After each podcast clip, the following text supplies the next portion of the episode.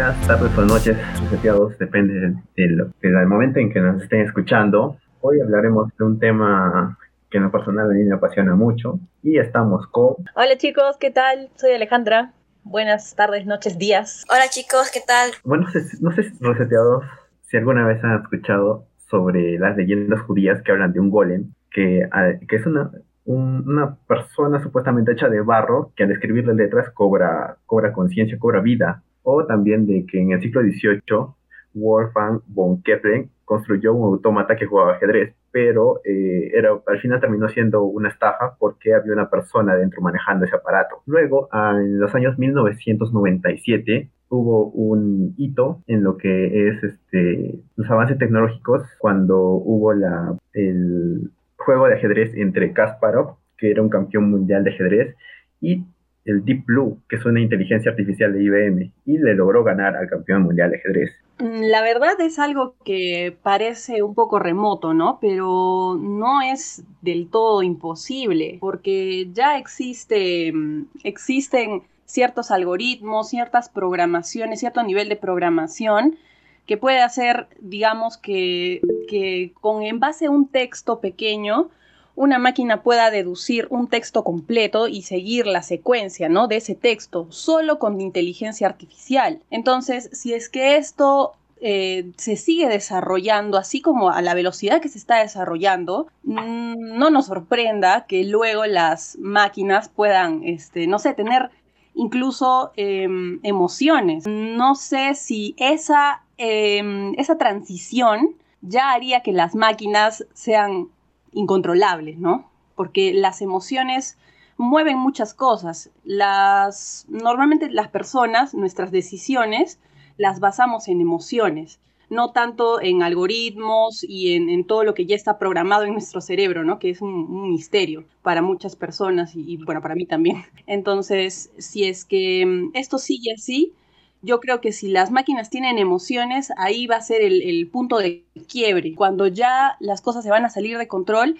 Y esto, las emociones, ¿dónde se dan también en el cerebro? Entonces, si las máquinas llegan a tener una composición tal que se parezca al cerebro de un humano, creo que ya las máquinas van a ser casi iguales a, los humanos, ¿no? Incluso podríamos, eh, he estado leyendo un poco y ya han creado cierta regulación para para los robots, no solo regulación, o sea, está incluso hablando de los derechos de los robots para un futuro, porque como dije, esto está avanzando tan rápido que no sabemos qué más sigue. Claro, es muy cierto, Alejandro. Tú, Paola, ¿qué opinas de que en un futuro eh, un robot pueda llegar a tener conciencia, sentimientos, emociones? ¿Crees que sea posible desde tu punto de vista? Mm, creo que no, porque la emoción es algo muy espontáneo que un ser humano tiene. Cuando una persona, un humano, un niño, este, está experimentando una vivencia, eh, la parte lógica y, la parte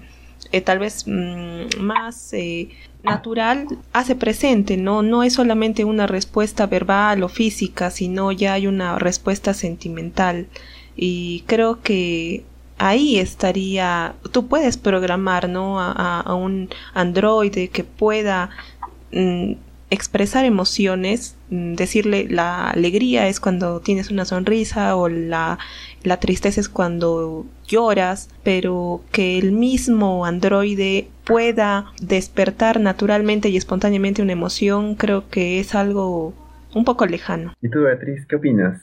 Eh, bueno, eh, concuerdo con, sus comentarios, chicos, pero también eh, sabemos que las emociones no son duraderas, duraderas ¿no?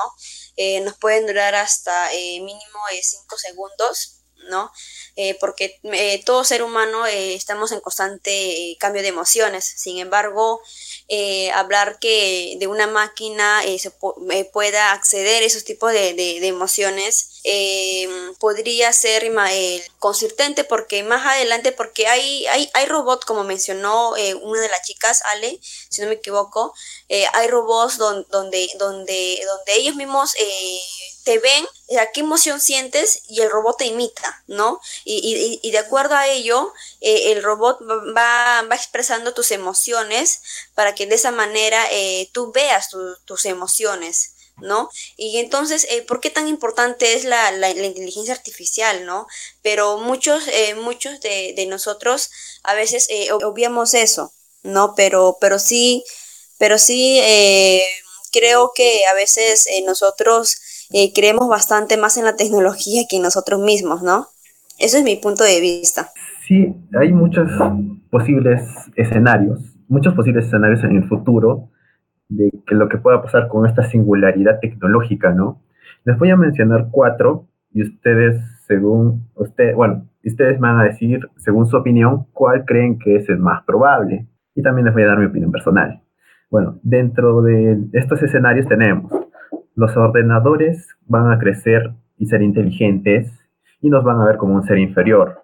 Es como que seríamos un, un eslabón en la cadena de, la evolución y los ordenadores asumirán todos los, consumirán todos los recursos de la Tierra, convirtiéndolo en un, en un superordenador y hasta podrían llegar a consumir los recursos de la galaxia o el universo.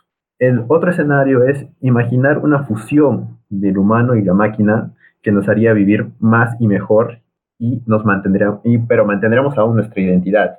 Luego, la, el otro escenario es, este, el ser humano podría verter su conocimiento, pensamientos, emociones, memorias, sentimientos, etcétera, dentro de una máquina y acabaríamos siendo un software o siendo parte de una máquina. Pero eh, la pregunta aquí es, ¿seguiríamos siendo los mismos? Y el otro escenario es la inteligencia artificial amistosa, en el cual este, nosotros ya la regulamos desde, desde ahora para que no se escape de nuestras manos y siempre esté a nuestro servicio dejándonos tiempo libre para, no sé, para pensar, para hacer lo que queramos, para preocuparnos menos de ciertas cosas rutinarias que podría hacer un robot, ¿no? ¿Cuál creen que sería la que podría en un futuro llegar a suceder? Es un futuro medio apocalíptico, pero creo que puede ser posible.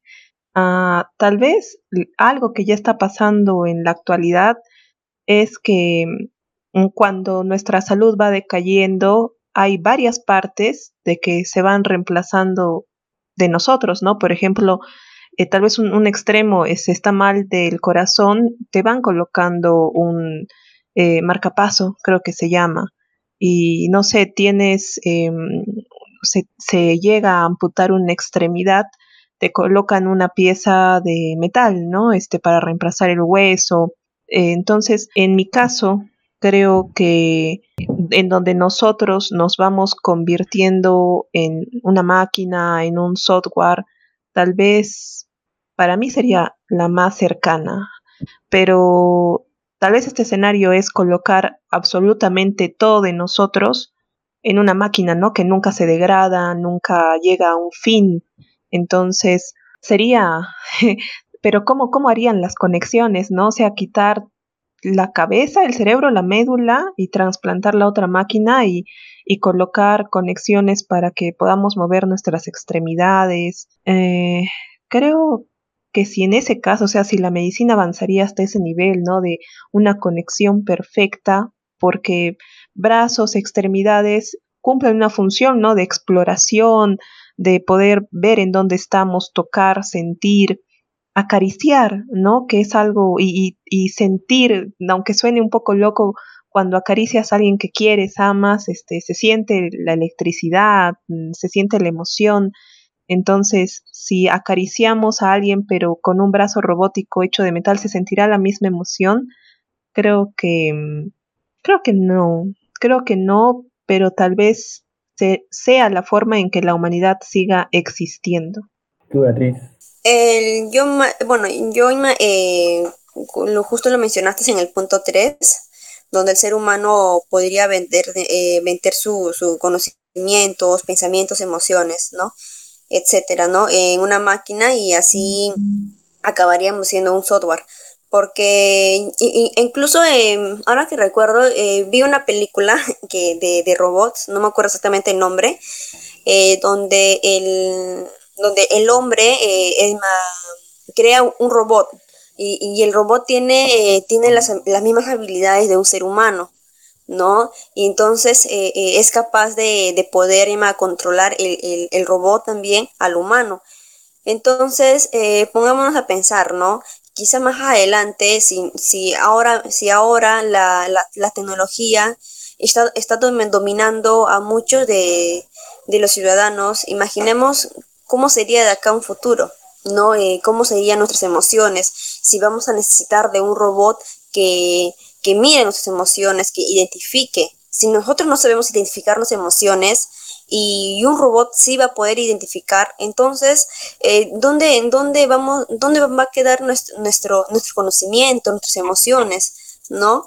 Eh, es por ello que eh, yo más que todo me voy más allá, más allá de eso. Genial, muy, muy buena opinión. Ahora yo les voy a, bueno, desde mi punto de vista, decir cuál creo que es la más probable que suceda. Bueno, yo creo que puede que suceda la 2, una fusión entre humano-máquina que nos haría vivir más. Y bueno, nos mantendríamos nuestra identidad, nuestro cerebro, aunque no sé si del todo, ya que estaríamos reemplazando ciertas partes de nuestro cuerpo por una máquina, ¿no? Y al final no, sé si terminaríamos siendo nosotros mismos.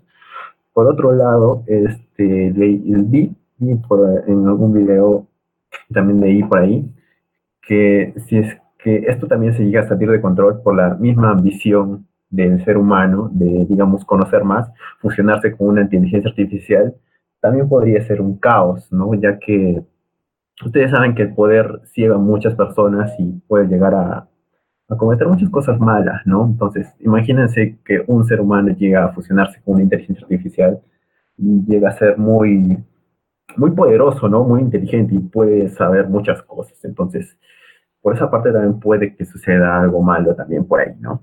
Eh, bueno, chicos, a ver, Paulita. Mm, sí, este, no sé si vieron la película de mm, ay, El Soldado del Invierno, cuando eh, el villano ingresa sus memorias y sus recuerdos en la máquina. Creo que y también hay otra película de en donde se escanea a la persona y todos sus conocimientos los engloban eh, o los, los ingresan ¿no? en el robot.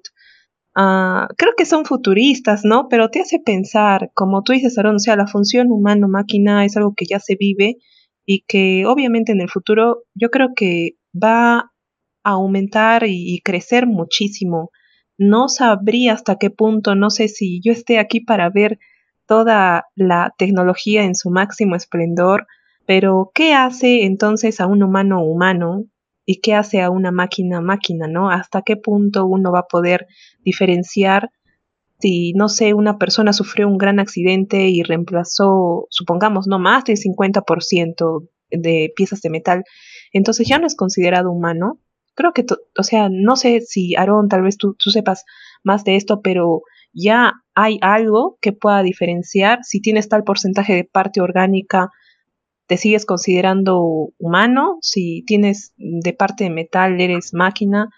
Mm, eso me, me pone a pensar muchísimo. Y ya se va, ¿no? A la parte filosófica.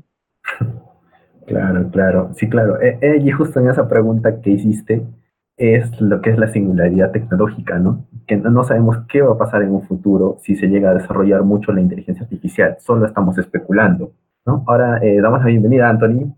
Anthony, ¿tú qué crees que sucederá si es que la inteligencia artificial se llega a desarrollar tanto que llega a aprender de sus errores y mejorarse a sí misma? Eh, sí, podría ser, pero hay cosas como con las emociones, tal vez, que o la, audacia tal vez que las máquinas no podrían llegar a, reemplazar esos espacios ¿no? que tiene el humano por naturaleza. Entonces, creo que sí, creo que el, que el humano igualmente va a seguir siendo superior a la máquina porque es un tanto impredecible. Claro, es una, una muy buena perspectiva también. Pero, ¿superior en qué sentido? ¿En el sentido emocional? Claro. Claro, en un sentido más emocional y aparte que las emociones te llevan muchas veces al, éxito, ¿no? Es como, justo hoy, escuché una frase, la audacia favorece, la fortuna favorece a los audaces. Entonces, eh, lo que tenemos ahí es que generalmente los humanos son los, los éxitos humanos han sido gracias a, emociones, ¿no? A decisiones tomadas en base a emociones y no tanto a, a razones, ¿no? A la racionalidad. Pero, ¿qué pasa cuando la emoción te nubla? En vez de tomar una decisión lógica, tomas una decisión emocional, como la película Yo Robot, ¿no? De que salva al, al su salva al, chico, al protagonista, y no salva a la niña, porque se era estadísticamente más probable que el, adulto sobreviviera. ¿Un humano hubiera hecho eso? O sea, eh, claro, en eso se basa, ¿no? Gran parte de la película, pero ¿hasta qué punto, no? O sea, una máquina que es tal vez superior físicamente, lógicamente, piensa más rápido, actúa más rápido, y tal vez nosotros solamente como punto positivo tenemos la parte emocional. Em, no sé, como que me parece un recuento un poco perdedor para nosotros. Bueno, sí, de hecho sí, Paula, como lo mencionas, este, las máquinas, los robots, están, bueno, y, las inteligencias artificiales están basados en lo que es la lógica y la probabilidad también.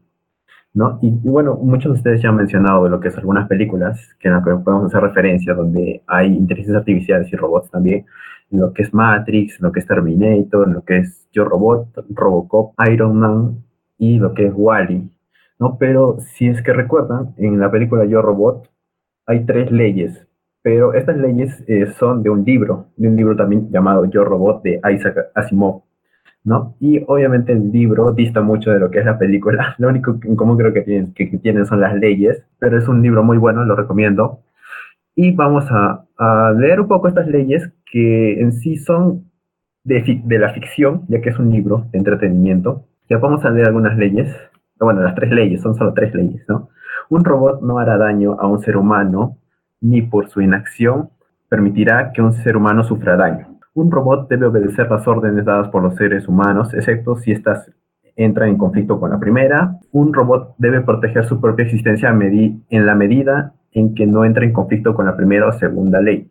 ¿no? Y bueno, estas leyes, como se refleja en el libro, se ven este, en ciertas ocasiones, en ciertos casos, como tú también mencionaste, Paula, este, se ven afectadas, ¿no? Y, y, puede que haya unos conflictos entre ellas en la cual la máquina tenga una, un conflicto y no pueda seguir alguna de ellas, ¿no? Entonces, ¿qué opinan sobre estas posibles fallas que pudieran ocurrir si es que no llegamos a programar bien a un, a un robot o una inteligencia artificial? Yo creo, por ejemplo, la forma en que se cancelan es si no entra en conflicto con la primera ley, si no entra en conflicto con la primera y segunda ley. O sea, está dando la información, ¿no? Al robot. Analiza y pero antes de tomar la decisión, eh, con la primera ley. Tal vez algo así súper rápido. En ningún momento la tercera ley se contrapone a la segunda, o sea, en ningún momento dice eh, la, la segunda ley solamente habla de la primera, pero no habla de la tercera. Entonces, creo que igual como en derecho, hay muchos huecos y ahí se puede sacar y nosotros, o sea, que somos humanos, este, podemos encontrar esos huecos, ¿no? Después de analizar, analizar. Pero una mente de un robot que está mucho más rápida, mucho más despierta, eh, con muchos procesadores, yo creo que puede encontrar más huecos. Y ahí es donde se harían las alarmas y el, el problema. Claro que sí, Paula, ¿no? Entonces, es muy, muy importante tener en cuenta esto, ¿no? Y de hecho, esto es ficción, ¿no? Como ya lo mencioné pero de hecho este, Google tiene este, objetivos para las aplicaciones de inteligencia artificial. O sea, eso ya es real, real, del mundo real. ¿Ya? Entonces, de estos, de estos objetivos son, son siete.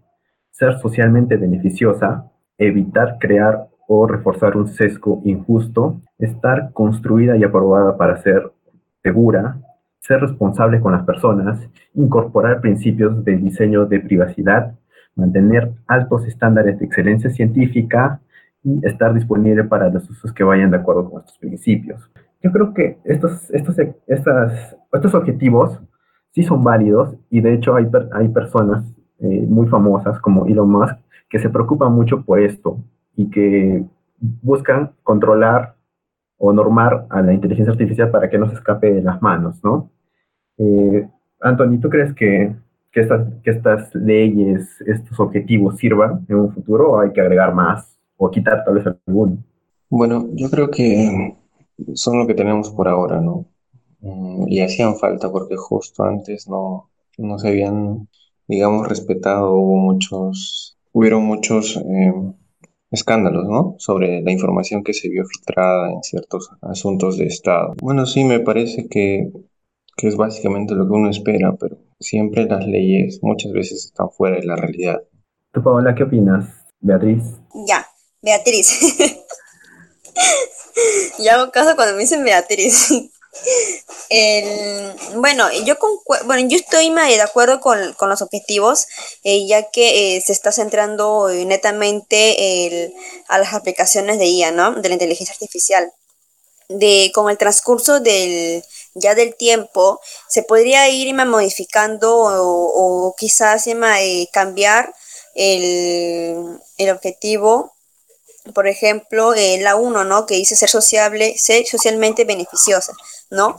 Eh, con el transcurso del tiempo podríamos ir cambiando ese, objetivo, pero totalmente concuerdo con, cada objetivo, ¿no? Pero sí con el transcurso del tiempo, lo vuelvo a repetir, podríamos ir modificando o quizás mejorando un poco más los objetivos. Mm, yo creo que estos objetivos son como el adicional a las tres leyes, ¿no?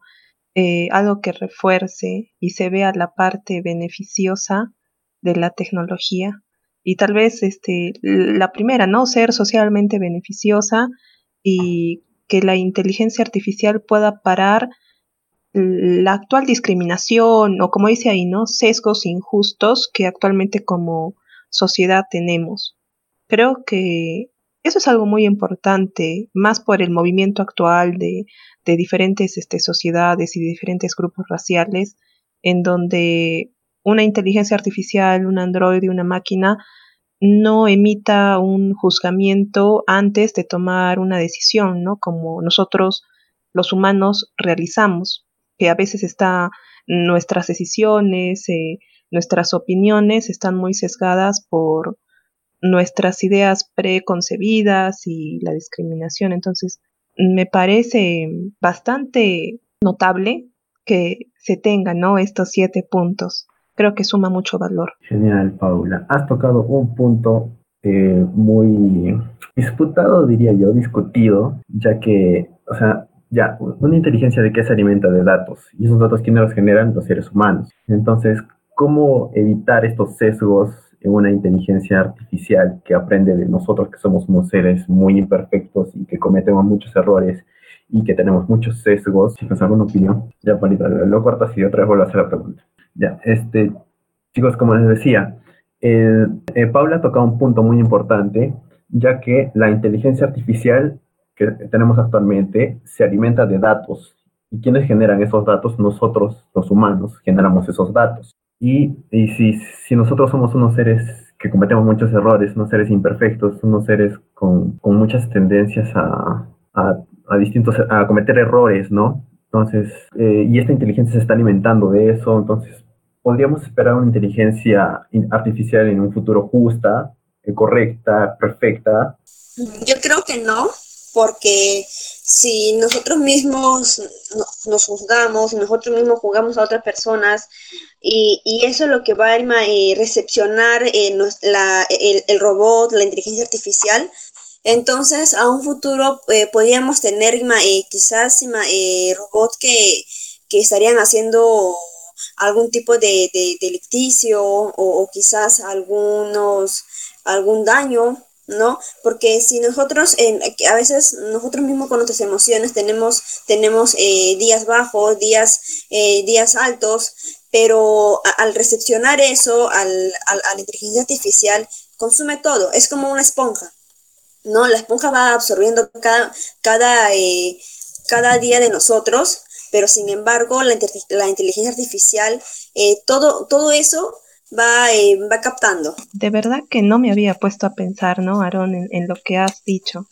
Ah, que, y tienes mucha razón, porque todo lo que el Android, las máquinas aprendan, alguien humano pues los programa, ¿no? Este, ¿y qué pasa si, o sea, se tiene que hacer ahí muy imparcial en la información que se va a, colocar en, las máquinas, porque va a ser información muy importante de donde ellas eh, y más la programación ¿no? que se le va colocando va a ir tomando decisiones eh, para servir, para ser mm, socialmente añadidas, puedan dar valor a la sociedad, pero ¿qué pasa si hay alguien o un, grupo social, un grupo de la, de la investigación coloca ideas eh, que ellos tienen, ¿no? Y, y malogran todo lo que podía ser socialmente beneficioso. Entonces, creo que sería muy debatible en el aspecto moral y ético. Eh, y tal vez, no sé si algún fallo ocurre cuando se esté implementando esta tecnología, tal vez a los que van a ver primero va a ser a los programadores, ¿no? Si la información de entrada fue la correcta y lo más limpia. Anthony, ¿tú qué, piensas? ¿Qué opinas? Eh, bueno, sí, mm, estaría bueno, me justo me puse a pensar en que si no hay errores en algunas cosas, tal vez sería bueno en el sistema judicial, para que sea algo predecible en el país, ¿no? que actualmente no sucede. Y simplemente basarte en cosas objetivas, no tanto eh, corrupción y ciertas cosas, pero como ustedes dicen, es una cuestión de ética y una máquina que tenga ética depende mucho de quién lo programe y eh, la persona que programe diferencie qué tan diferente, qué tanto encuentra diferencia entre bien y el mal. ¿Qué es bien para él, qué, es mal para esa persona o para la organización que lo ha creado? Y también es en qué parte demográfica está, porque lo que está bien y mal no es igual, no sé, en, aquí en Perú a en India, hablando así en general, por ejemplo, el matrimonio, ¿no? Este, a veces nosotros tenemos mayor de 18 años, está permitido, pero en estos países este, se casan pues muy, muy jóvenes. Entonces, no sé si se presenta una denuncia. Eh, demográficamente las leyes son distintas por la creencia. Entonces, me parece muy amplio. Me parece muy, muy amplio, pero muy interesante. Claro, como dices, Paula, el bien y el mal, pues es, es relativo, subjetivo al espacio donde, donde se desarrolla la acción, ¿no? Y depende mucho, pues, de quién lo programa en ese momento. O sea, si es básicamente un musulmán, entonces hablaríamos de otras, otras, otros conceptos de bien y mal, ¿no? Chicos, imaginemos que, eh, que, una, eh, que una persona con cargos de, delitos lo pueda, pueda crear un robot. O sea, ¿qué, qué, qué es lo que el robot haría, no? Si, si, si es creada a manos de una persona que cometido muchos, muchos delitos. Claro, tienes mucha razón. O sea, esos, esos sesgos que tenemos como humanos, esas imperfecciones, entonces pueden impactar en lo que es una inteligencia que nosotros podamos crear. Y esto también nos lleva a, a pensar, a llevarnos a, a, a, pensamientos éticos, de ética, filosóficos, muy profundos. Y bueno, eh, bueno chicos, eh, una, unas últimas preguntas para, para, para mencionar un poquito esto, ¿no? que ya estamos en un pensamiento un poquito, muy, un poquito profundo. Entonces, ¿ustedes creen que las inteligencias artificiales ya comenzaron a reemplazar las actividades humanas? ¿Y cuáles piensan que, que están reemplazando? Sí, eh, ya, ya hay, ¿no? Este, la parte automatizada, mm, no sé, desde la revolución industrial, eh, ensamblar, no sé, un carro, se necesitaba varias personas para ensamblarlo y ahora son máquinas, ¿no? Este, cargan el, el carro, empiezan a colocar, ensamblar y lo tienen listo eh, y no se tiene que esperar bastante tiempo, ¿no? Y hacerlo uno por uno, sino en el mismo momento puedes hacer varios. Eh, luego inició así, ¿no? Luego, no sé, en el ámbito de alimentos, la producción en masa, entonces, sí, mm, en un futuro creo que hasta en la medicina, eh, en donde un cirujano um, con su expertise no sabe, pero hay pequeños movimientos que pueden dañar un órgano, el pulso, mientras una máquina no tiene pulso, entonces es más precisa. Creo que pueden reemplazarnos. Sí, totalmente de acuerdo. E incluso eh, los que lavan, eh, se dedican, por ejemplo, los que lavan carros, ¿no? Eh, se necesitaban también hasta uno o dos, para un auto eh, lavan hasta dos personas, ¿no? Pero ahora tenemos hasta incluso que hay empresas de, de lavado, ¿no? De, para que laven autos.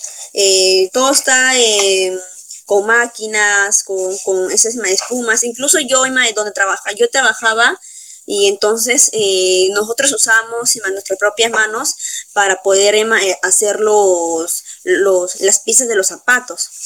En meses, meses, cuando pasaron meses, hace dos meses después, eh, el, justo el ingeniero trajo una máquina donde solamente poníamos como una, como una rompecabezas, poníamos las piezas de las botas y configurábamos unos cuantos piezas nada más y la máquina lo hacía todo. ¿no? Y imagínate más adelante cómo, cómo sería, incluso para las, para las amas de casas, hay, eh, hay cocinas que son más... Eh, que automáticamente se prende, incluso también en China hay eh, su tecnología son pues mil veces eh, avanzadas que acá en Perú. Sí, también yo podría comentar que, bueno, ah, básicamente el, el marketing digital ahora es basado tal vez en inteligencia artificial, ¿no? Porque nosotros lo que, lo que vemos en publicidad o lo que yo encuentro en publicidad básicamente responde a lo que yo he buscado en internet y estoy siendo bombardeado todo el tiempo por, por publicidad de aquellos emprendedores ¿no? que desean un espacio en el mercado. Y a los emprendedores, pues obviamente nos favorece porque eh, nos da herramientas más fáciles de llegar a nuestro público objetivo, ¿no? Satisfacer necesidades lo más rápido posible y sin deficientes. Ahora también hay un tema de, de, los mercados, por ejemplo, de los mercados de valores, que antes lo que hacías era llamar a tu broker y que eh, negociara ciertos valores. Ahora es cuestión de poner un algoritmo o esperar un tiempo prolongado y subir y bajar la bolsa o vender o comprar de acuerdo al, tiempo extremadamente rápido, ¿no? Eso ya fue un, un error eh, que ya le pasó a Wall Street, ¿no? Un, un lunes me parece, que, que, toda la bolsa cayó en menos de una hora, ¿no? Claro, sí, de hecho tiene mucha razón todo lo que ha mencionado.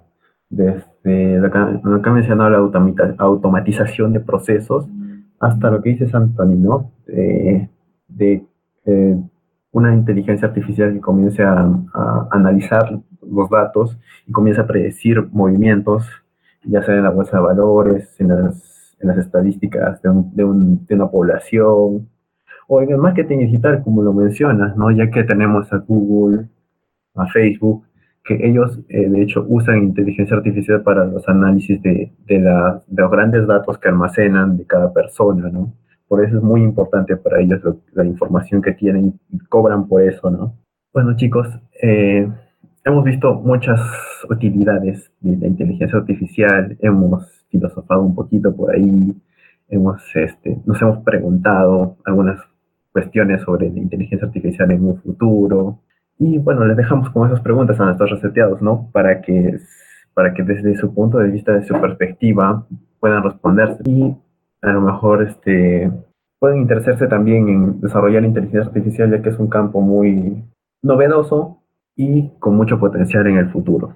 Bueno, reseteados, con esto nos despedimos. Cuídense mucho. Gracias por escucharnos. Cuídense reseteados y siempre, no sé, agradezcan su parte humana, que tal vez en muy poco tiempo alguien más la pueda reemplazar. No sé. cuídense mucho y, hasta el próximo podcast. cuídense reseteados, muchas gracias. Hasta luego reseteados, cuídense y pues nos vemos en el, siguiente podcast con nuevos temas interesantes para ustedes.